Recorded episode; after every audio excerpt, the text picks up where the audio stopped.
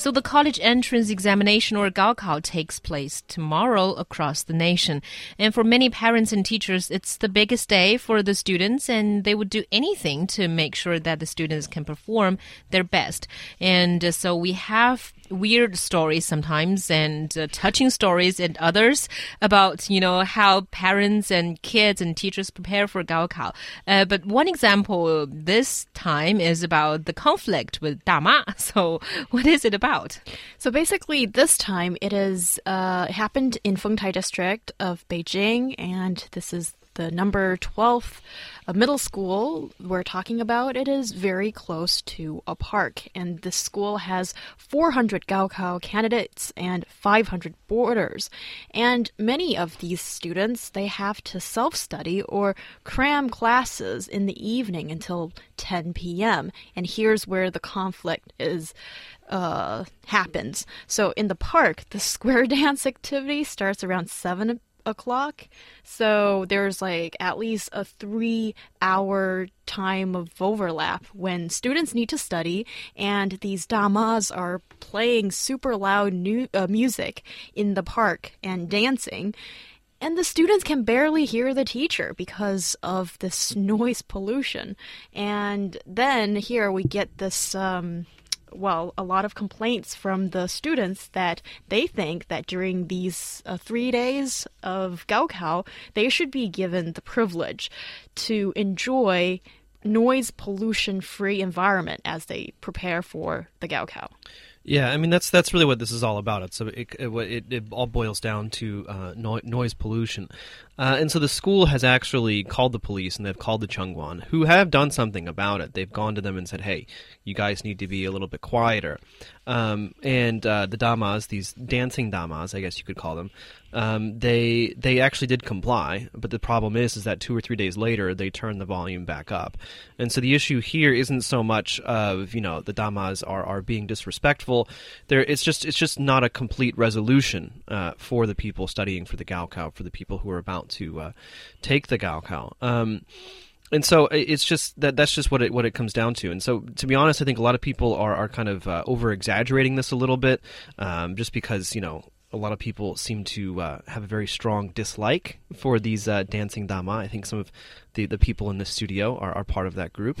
Um, but but that's that's the th- so the issue here again. I mean, like I said, it's it's it's noise pollution, and these dancing damas they've been a problem all across the country for years now, uh, and it seems that law enforcement uh, has actually been quite ineffective at uh, getting them to to turn it down. Uh, one of the one of the real one of the real issues here is that the law uh, does specify a certain decibel level, um, but uh, law enforcement officials don't really seem to take the time to actually try to get an accurate level of, of what that decibel level is. Also, I mean, to be honest, I don't think it should it should really matter, you know, what the absolute volume of uh, music is while these people are dancing. If they're causing a public disturbance, well, that's a public disturbance. It doesn't mm. matter how loud it is, and and they should either be warned, fined, or uh, you know, be dispersed completely. Yes, I think those details have been written in the city regulation in many cities. But why is it not enforced? I think essentially it's because both the damas and the uh, police officers, they think that um, it's not a big deal. Yes. So they don't think that it is a criminal offense or an offense that um, they should take it so seriously. But, I think that's why. Yeah, I mean, and, and, the thing is, like in general, I'm actually on their side, on the Dancing Damas side. I think I think that you know what they're doing. Um, it's a it's a great way to. Uh, form a community in, in, in cities where communities are dying, where, where people don't really know their neighbors very well, and especially for older generations, it's it's a good chance for them to get together and uh, keep active and, and make friends, uh, which is really important as you get older.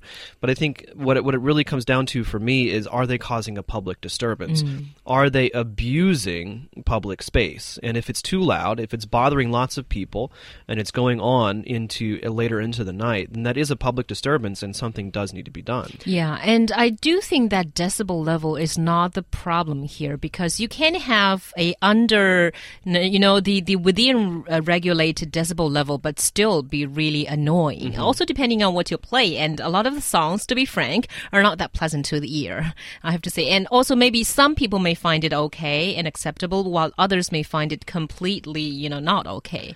Yeah, So- that's true. And um, I think it's interesting to talk about noise pollution here because apparently um, there has been regulations that during the Gaokao period, even the construction sites near schools, they're asked to stop making noises in the evenings and well to accommodate the students.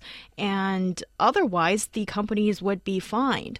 So i think you get this feeling that in our society there are at least two camps of people that seem to always get their way one is the dama because they are usually a little bit older than some of us We have to respect our elders. Yes, we do. And on the other hand, there's the youngsters who are working so hard for their bright future to take the Gaokao, and these students themselves and their parents form a very strong alliance, and we don't want to bother them. We want to cultivate our the future of our country. So then these two camps of people, they usually get their way. And um, uh, earlier today, we read this really funny uh, comment online that this is the final showdown of these two camps, and it's pretty brutal. Um, I, I think, joking apart, I think this does show that we tend to be very lenient towards certain people in our society. And I think sometimes um, it shouldn't be just that. It should be the regulations or the laws that should be complied to. Yeah, I mean, th- th- I, I agree. I think that it, it doesn't matter, you know, if the Gaokao is going on or not. It doesn't matter uh, where where it's happening or, or who's doing it. If if it's disturbing a large number of people, it's if it's abusing a public space uh, or or dominating a public space only for a select group of people, then something does need to be done. Yeah, that's right. Let's now talk about the other camp, the parents of the Gaokao students, who and something really a little bit funny is happening as, you know, many of them are worshiping the gods or Buddhas or whatever almighty spirit they can find in order to uh, wish their students good luck in the Gaokao. I don't think that's too annoying because, you know, you're not really uh, troubling anyone else, but do you think it's kind of uh, strange? I think it is a little strange because, especially when you have groups of people doing this together, because in the past we've seen schools organizing these trips for uh, students go in like forms of in units of classes to go and worship a god uh, a buddha to to sort of get better grades and I, I'm just really surprised with how ill um, the decision has been made by the schools because shouldn't you be spending more time doing studying than wasting your time on something that is completely um, not guaranteed? Well, obviously they don't think it's guaranteed. I mean, anyone. I mean, you ask a Christian, um, you know, uh, a Muslim, a Jewish person, uh, people who worship the Buddha, or people who worship other Taoist deities. Obviously, they think it's it's fairly guaranteed, um, or else they wouldn't be doing it. Uh, or I it's think- just the pl- placebo effect? well, I mean, well, yeah. I mean, I think that it depends on, on whose perspective you're you're taking here. Um, certainly, belief um, can be very very strong in some people, and you know, if we if we look at the theories of the holographic universe, of um, the placebo effect, and things like that, then actually belief does, in, to a certain degree, create reality. If you if you actually truly wholly believe it uh, with with all the all of your full psychological force. Although I I, th- I think it always is very strange when I hear stories about people worshiping the Buddha because you know back at home, I actually remember having an argument when I was in university with uh, with a classmate, and uh, he was he was arguing very very strongly that Buddhism is not a religion, uh, and I and I argued back, well yeah, well you go to China and you go to these temples and you see what people are doing, uh, and so it's always very very strange, especially you know the Buddha himself said you know do not worship me, uh, and the same thing with with um, with Lao Tzu. I mean he was he never claimed that he was a god, and yet somehow people are, are going to these temples, burning incense, and actually asking for for favors. I think the problem here goes back to what I was saying earlier that when it's organized into large groups to do such things, then that's not.